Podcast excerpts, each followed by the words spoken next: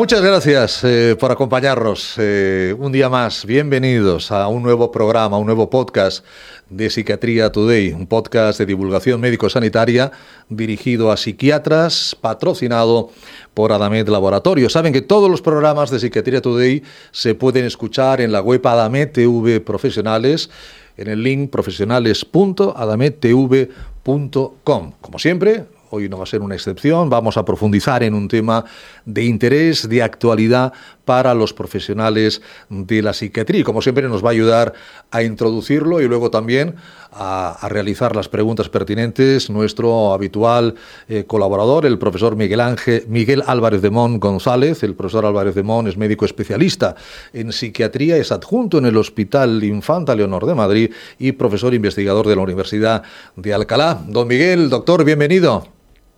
Bueno, muchas gracias Ricardo por la amable presentación y por estar con nosotros en un podcast más. En un podcast en el que vamos a hablar de cáncer. ¿eh? Adelanto, adelanto. Vamos a hablar de cáncer con un excelso invitado eh, que nos ha preparado el doctor Álvarez de Mon, concretamente el doctor Gonzalo Fernández Hinojal. El doctor Fernández Hinojal es especialista en oncología médica. En la actualidad trabaja como médico adjunto en el Hospital Universitario Clínico San Carlos de Madrid, concretamente en la unidad CRIS, que es una unidad de terapias experimentales en cáncer dedicada a la puesta en marcha de ensayos clínicos en fases eh, precoces. Ha completado un máster de oncología molecular, ha colaborado en el desarrollo y publicación de varios estudios en, el campo de la inmunoterapia del cáncer de pulmón.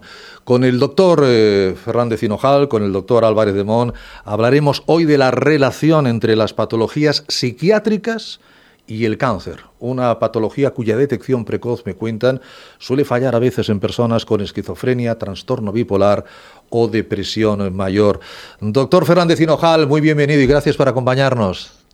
Muchas gracias, Ricardo, por, la, por tu introducción. Es que estoy encantado de estar aquí con vosotros y hablar efectivamente de estos temas que son tan interesantes. Estamos encantados, Gonzalo, doctor, de que, de que nos acompañe. La culpa la tiene don Miguel, y, que es una culpa magnífica.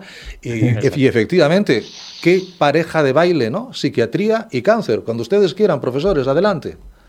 Bueno, doctor Fernández Hinojal, me voy a permitir la confianza de llamarte Gonzalo porque esto para los que escuchen el podcast pues probablemente no lo sepan, pero nosotros somos amigos de la facultad. Los dos estudiamos medicina en la Universidad de Navarra, en Pamplona, entonces nos une una, larga amistad. Entonces, bueno, Gonzalo, lo primero, muchas gracias por venir al podcast, porque, bueno, ya sabes que a mí me interesa mucho eh, la relación entre la psiquiatría y el cáncer. Últimamente he tenido la oportunidad de participar en algún proyecto que correlacionábamos ambas cosas. Entonces, mm, la verdad es que leyendo bibliografía, eh, lo que me llamó la atención, no lo sabía, no lo sabía porque son consultas, no te das cuenta, pero no sabía que en pacientes con, sobre todo con esquizofrenia, con trastornos psicóticos o incluso también pacientes con trastorno bipolar o trastorno depresivo mayor, pero sobre todo en los primeros, en los pacientes con, con enfermedades del espectro psicótico, especialmente esquizofrenia, tienen peor pronóstico.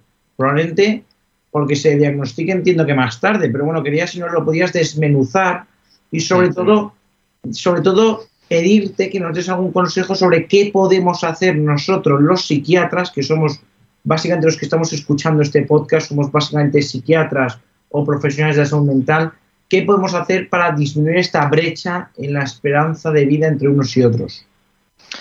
Bueno, yo en particular me dedico sobre todo a un área de ensayos clínicos, también llevo mi práctica sobre todo también tumores torácicos que también pues tiene su complejidad de, manejo a nivel psicológico, ¿no? Eh, sí que es verdad que es un tema eh, con un poquito de ida y vuelta, en el sentido de que, de que por un lado es bastante eh, complejo el tema de un paciente psiquiátrico dentro de la, toda la amplitud que tiene la patología psiquiátrica que tenga un cáncer y a su vez las implicaciones a veces psiquiátricas y psicológicas que tienen los, los, los tumores, ¿no?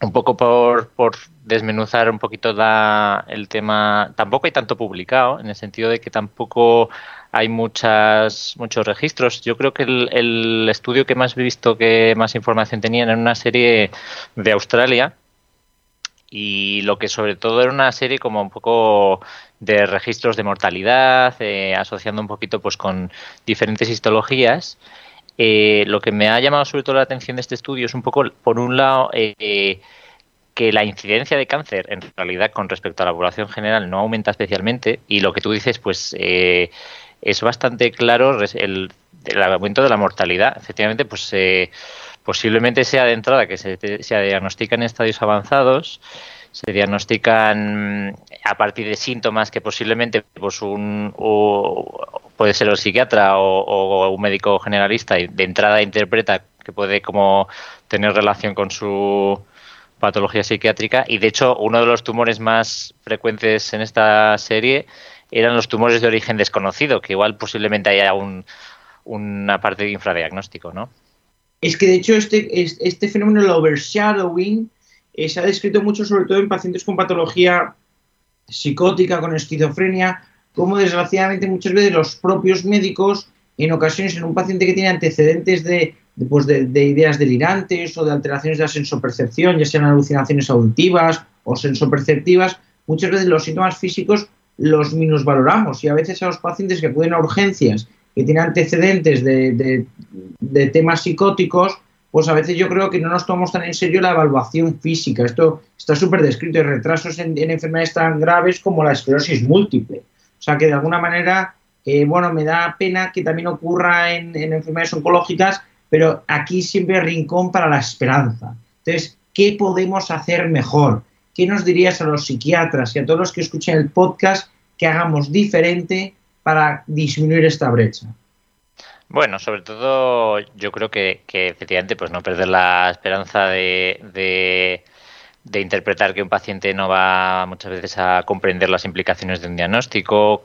Eh, creo que también si, si, si hay un buen, una buena colaboración, un buen manejo de parte de psiquiatría, también va a haber una buena adherencia al, tratamiento. Probablemente se completen mayor número de, de ciclos de quimioterapia mejor, las complicaciones se detecten con mucha más finura, de manera que yo creo que eso también, un buen manejo y una atención centrada en el paciente, yo creo que puede ser muy útil. O sea, que tú apuntas mucho a la, alianza terapéutica, al, vínculo, a una buena relación médico-paciente. Efectivamente, creo que va a ser. Eh, y luego, pues, eh, adaptar, digamos, las pruebas diagnósticas a, a pocos la, la, situación, pero yo creo que, que no ponerle de entrada muchas veces, que nos puede pasar también a los que no somos psiquiatras, la sensación, un poquito la etiqueta, de decir, bueno, como tiene antecedentes psiquiátricos, pues ya te está condicionando de entrada cómo van a ir las cosas. Y, no tiene por qué ser así necesariamente, ¿no? Y una pregunta, en este contexto también tienes el polo opuesto, pues a lo mejor eh, pacientes más bien hipocondríacos o más bien ansiosos que incluso se hagan pruebas de cribado con más frecuencia de lo recomendado, es decir, a lo mejor una, una persona que acude y te dice, oye, que, ya sé que no me toca, pero me quiero hacer un TAC de pulmón o una mamografía, o sea, ¿eso te lo encuentras? Eh, bueno, sí, muchas veces forma parte un poquito del manejo también psicológico que tienes que hacer en la consulta, ¿no? Ahí también está un poco el continuum que supongo que vosotros sabréis distinguir mejor entre lo que es normal y lo que es patológico. Yo creo que un cierto nivel de ansiedad y cierta incertidumbre eh, siempre es normal, sobre todo en las revisiones, esa sensación. yo estaba pensando, yo estaba pensando ahora en un paciente hipocondriaco que no tiene una enfermedad oncológica, pero que porque haya leído las noticias acuda a onco como diciendo, oye, por favor, hacerme alguna prueba. O simplemente típicas pruebas de cribado de pacientes sanos, de, vamos, de personas sanas como la mamografía o sangre oculta. Os encontréis que pacientes hipocondríacos os pidan eso, hazme otra sangre oculta o sea, o otra mamografía. En mi experiencia en general, que, que, les condiciona hasta el punto de que no lo pueda reconducir de alguna manera siendo razonable con eh, simplemente con la explicación y con la conversación médico-paciente es raro. Sí que me he encontrado ¿eh? alguna vez eh, con determinadas patologías, en determinadas áreas de oncología, pero pero no me lo vamos no es una cosa muy muy habitual. Y siempre traen efectivamente pues es un poco eh, esa dificultad de explicarles eh, pues que tampoco tampoco se ha demostrado que eso aumente digamos la detección de, mayor número de tumores. Al contrario podemos estar en un riesgo a veces de someter al paciente a, radiaciones innecesarias a pruebas diagnósticas que tienen también riesgos Es que las, exacto, yo sí me acuerdo de, tú te acordarás de nuestra asignatura de salud pública y epidemiología, sí que recuerdo que, claro, las pruebas de cribado, digo que hacen una grandísima labor, pero que obviamente, obviamente no están exentas de riesgo. Yo, por ejemplo, creo que en la colonoscopia, creo que había una perforación cada 3.000 pacientes, ¿no? Algo así. O sea, quiero decir que tampoco, está, tampoco es cuestión de solicitar pruebas por solicitar, porque digo, la, como todo en la vida, si está bien indicado, fantástico, pero si no, también tiene efectos secundarios, también la ansiedad que generas y muchas veces te puedes encontrar un poco que generas lo que llaman sesgo de adelanto diagnóstico, que estás viendo un aumento a veces de supervivencia simplemente porque estás adelantándote al, al, diagnóstico de la enfermedad, ¿no? Pero no necesariamente se traduce en que luego eh, ese aumento de supervivencia sea real. Es un tema bastante amplio, digamos, no sé si tiene tanto que ver con la psiquiatría, pero... Efectivamente, y nos hemos ido, lo que es que te veo, y yo tengo que reconocer que yo bueno, yo creo que siempre quise hacer psiquiatría, pero es que si no, otra opción hubiese sido oncología. Es, no, es que es una, es una especialidad apasionante, pero digo porque yo creo que también estás muy en contacto con el sufrimiento humano y yo creo que eso sí que nos une a los psiquiatras y a los oncólogos, que de una manera distinta, pero yo creo que son especialidades muy humanas, ¿no? donde el trato con el paciente y con la familia es clave. Pero bueno, volviendo un poco al tema, eh, ¿cómo se puede manejar la, la, bueno, pues la ansiedad normal de las revisiones? O sea, cuando vosotros como oncólogos decidís, creo que merece la pena una interconsulta psiquiatría o esto es dentro normal, porque vosotros lo veréis todos los días, porque obviamente hay una ansiedad asociada a las revisiones, obviamente, es lo normal. Por eso digo que cómo, cómo hacéis para distinguir lo normal de lo patológico.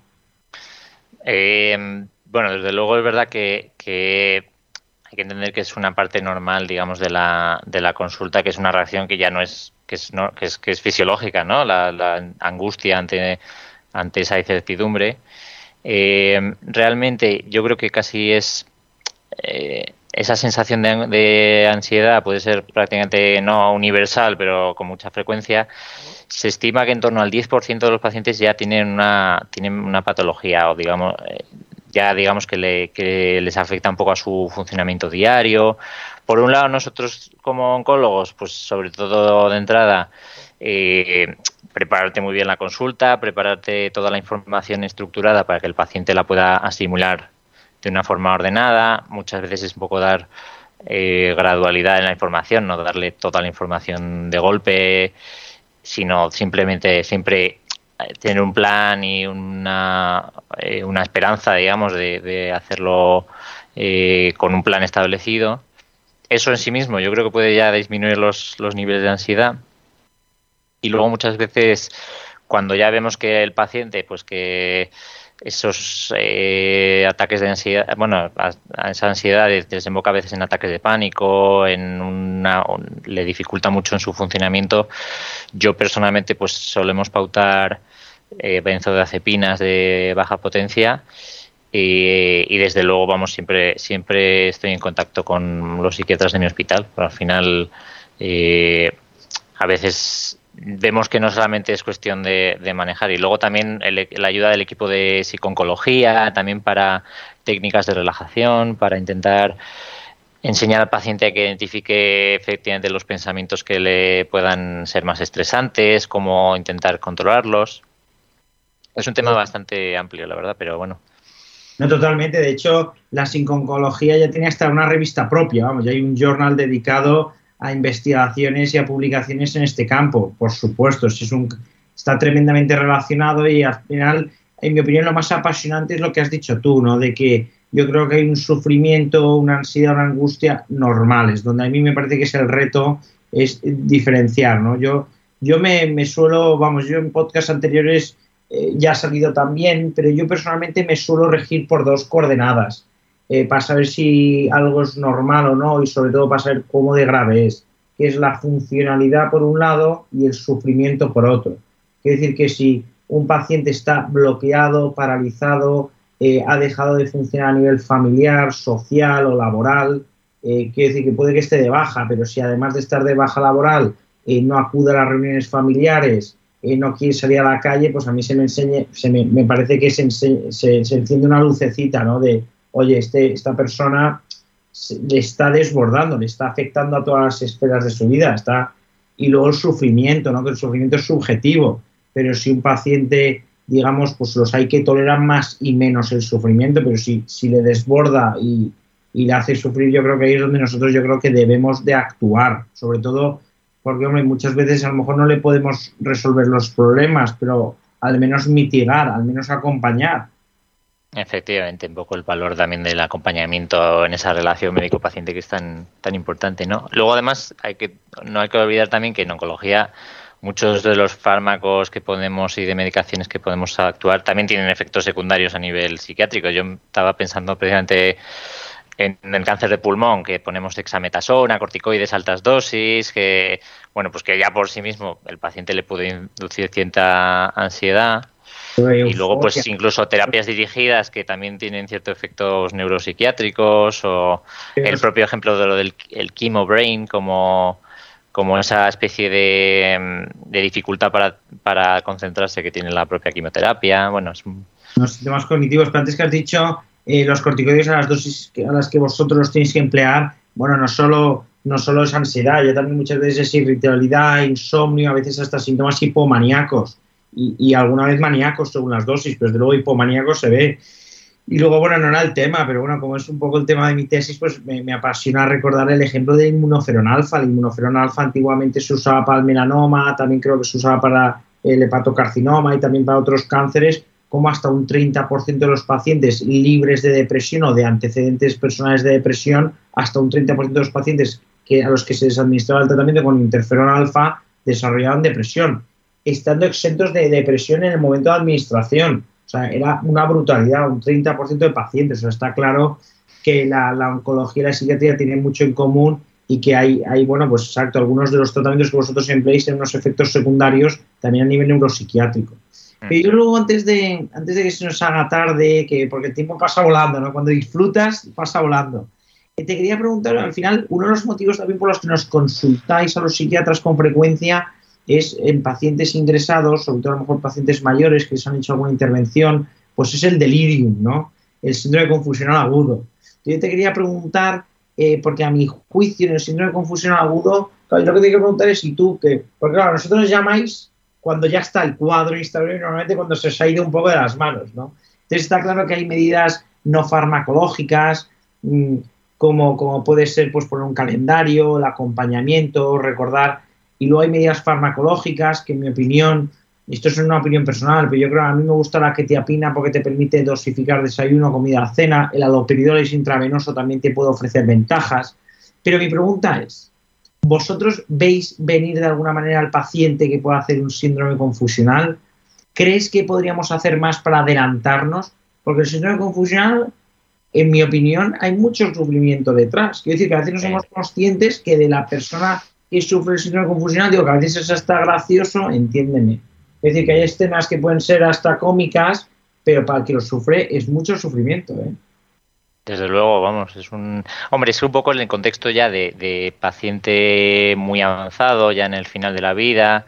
Digamos que nuestra planta de oncología, ese control de síntomas sí que lo intentamos llevar, tener un manejo fino también con los compañeros de paliativos, lógicamente. Sí que te diría que afecta como a, vamos, bastante parte de los pacientes hospitalizados, sobre todo los últimos días y todo.